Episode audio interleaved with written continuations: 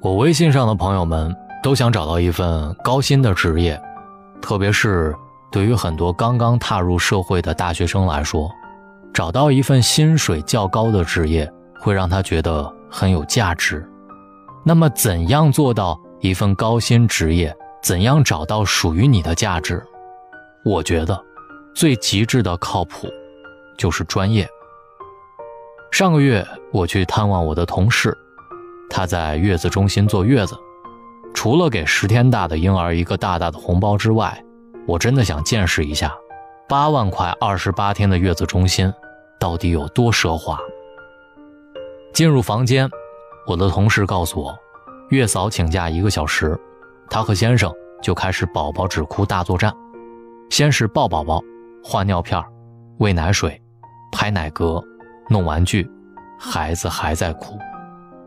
女友的会客服被宝宝给尿湿了，她先生拍半天没拍出嗝。月嫂进门的那刻，听到两人的欢呼。这位阿姨洗手消毒之后，穿上棉质的围裙，抱起孩子，没哄几分钟，就彻底安静了。同事说了，坐完月子，阿姨跟他回去多照顾一个月。我打听了一下收费，觉得真贵。但是同事说特别值，因为这里的月嫂如果跟雇主回家被投诉属实，月子中心就不再续聘，所以相对专业。同事忍不住夸这位阿姨像翻译官一样，把孩子的动作和声音翻译成需求。手把手的教育儿知识和技能，说话温柔，眼神有爱，让全家人一夜好眠，还夸我和宝宝好看，让我更加安心和自信。后来跟这个阿姨聊起天儿，我问这宝宝晚上不哭吗？阿姨说，宝宝的嘴比人先醒，夜里嘴巴先找奶嘴儿，如果有就直接喝，没有才睁着眼哭。他有个小本子，记录着每天吃喝拉撒的详细情况，根据宝宝的体况预测下一次摄食的时间范围，然后调好闹钟，提前把宝妈冰箱里的奶给热好，在宝宝嘴醒的时候就要喝到。那天的见闻让我深信，专业感溢出的人，贵有贵的道理。很多人求索赚钱之道，我觉得风口机遇和商业模式。未必通用，但是这其中可行性最高、适用最多的人的，是把工作做到专业感溢出的地步。所谓专业感溢出，是在能够保质保量完成任务的前提下，有更深一步的延伸。专业感的溢出，就是不再勤奋的偷懒。作家六六说，某日用品公司的品牌营销会，勤奋的偷懒，要求整部戏。出现三百秒的演员刷牙的镜头，这种笨方法，既好跟领导交差，又好按单位算钱。可是电视剧里效果最好的广告，不是看时长，而是看是否能天衣无缝的将产品融入到戏当中。这种广告只要一个镜头就能被观众记住。有些人宁愿让旁人看到你出工了，不愿自己花时间和力气总结知识点。只把工作放在表面考核的指标上，专业感的溢出就是要做透这份工作。辩手詹青云说过，有一次他去打印店里打印资料，拿起订书机要订的时候，打印店老板问：“你这论文有多少页？”那只大订书机一次只能订五十五页，不能再多了，超过五十五页就要用其他的办法。詹青云不信。觉得自己的稿子六十页，只多五页，只要力气大一点，肯定能订上。于是尽力一按，果然差了五页没穿孔。他夸老板有经验，老板说：“我订过的论文比你全校同学看过的还多。”我能脑补出这位老板在弄清订书机承载极限的经验和总结，更能以小见大的推导出。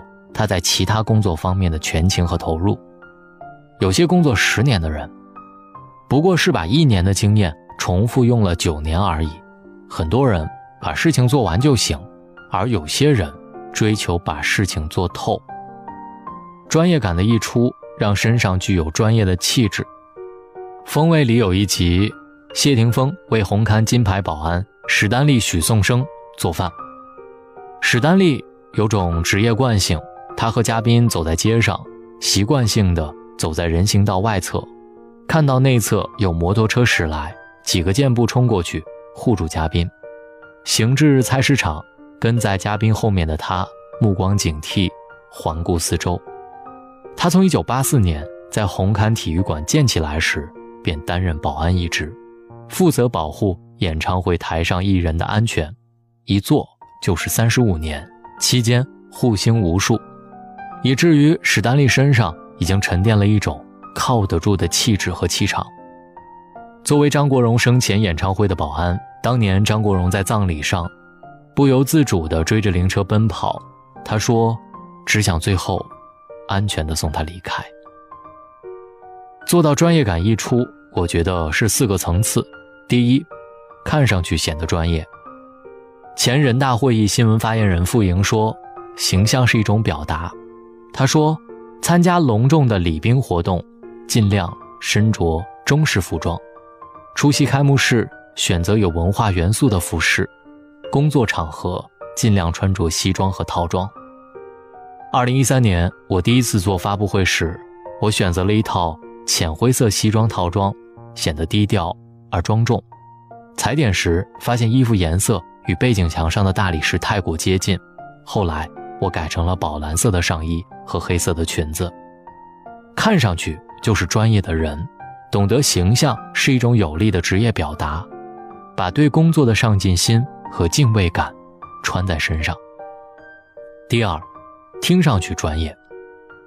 以前我在深圳工作的时候，公司有个香港办事处，我第一次打电话过去，港办的同事接起电话：“您好，这里是什么什么公司。”当时我心里一震，因为接电话时自报公司名字的不多，他们给人一种人思合一的感觉，听上去就是专业的人，工作当中精确表达，情绪稳定，思路清晰，切中要害。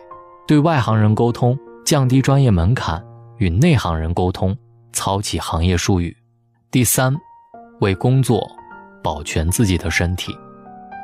寿司之神小野二郎，九十多岁老人的手柔软无骨，凉凉滑滑。握寿司的手上面长满老人斑，就太难看了。为了保护双手，他不提重物，不做粗活，尽量戴着手套。为了维持长时间的站立，至今坐地铁提前一站下车，步行回家。专业感一出的人，想把自己擅长的、喜欢的事做一辈子，深知健康的重要性，会尽全力保全自己的身体和精力。第四，对工作升华的价值感。听品控的朋友说过，有次美国代表来厂检查，细致到在仓库里发现一瓶机油。都要仔细论证一下它的用途，甚至趴在地上检测有无齿咬动物的痕迹。检查完之后，品控问代表：“检查如此严格，是不是有贸易壁垒的元素？”代表回答：“他只是做好分内的事，力保食品安全。”有些人从不觉得自己的工作是在打工，赚点钱，而是从日常的生活当中抽象出更大的价值感。和使命感。我不信行业薪酬统计或者排行，因为很多行业的收入都是金字塔结构。工作或许分不出贵贱，但是专业感是分出贵贱的。专业感溢出的人通常是贵的，值得尊敬的。懒得背台词，于是用数字对口型的演员，摔倒起身后完全丧失专业补救的模特，大家不给面子，指责不配拿高收入。只要做事不专业，观众就不买账。而负责端茶倒水、发盒饭的杨荣莲，获得三十七届香港金像奖专业精神奖，全场自发起立鼓掌。以前我觉得有些工作体面，有些工作没有那么体面，但是一些在体面工作里不专业的人，和在没那么体面工作里很专业的人，让我有了改观。不管你做什么工作。专业感一出，就是体面。这里是大龙的睡前悄悄话，行行出状元，这些状元也一定是对工作又热爱又专注的人。成为这样的人吧，你一定很贵。跟大龙成为好朋友，找到大龙的方式：新浪微博找到大龙大声说，或者把您的微信打开，点开右上角的小加号，添加朋友，最下面的公众号搜索两个汉字“大龙”，找到我。也别忘了加入我的读书会，给大家拆解精品好书，每天二十分钟就能让你读到更好的书。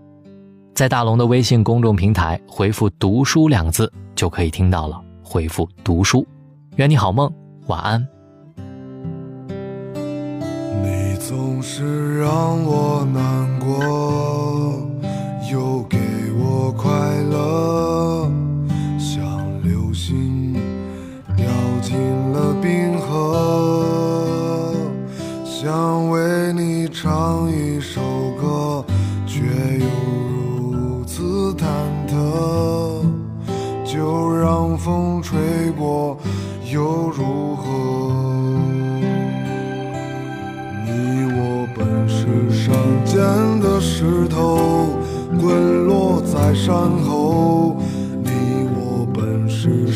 间的浮水，深来浪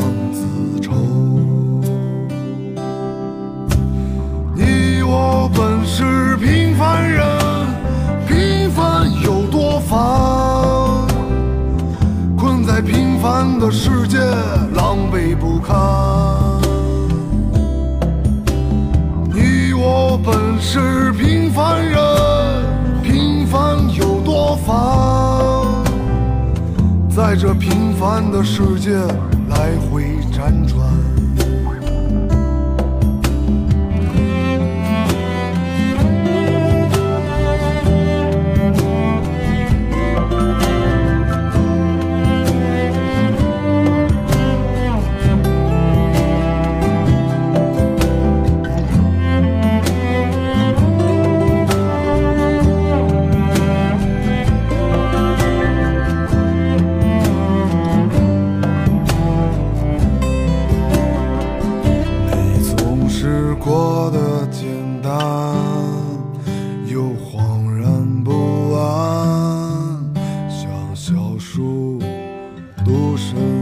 湖畔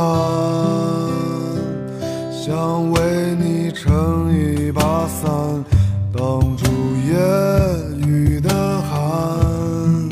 趁晚风婉转，秋漫漫。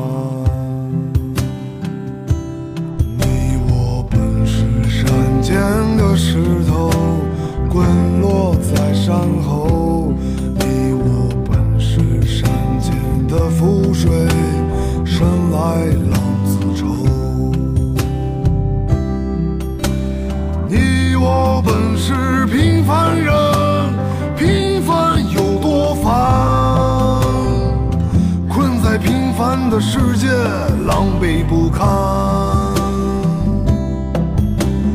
你我本是平凡人，平凡有多烦？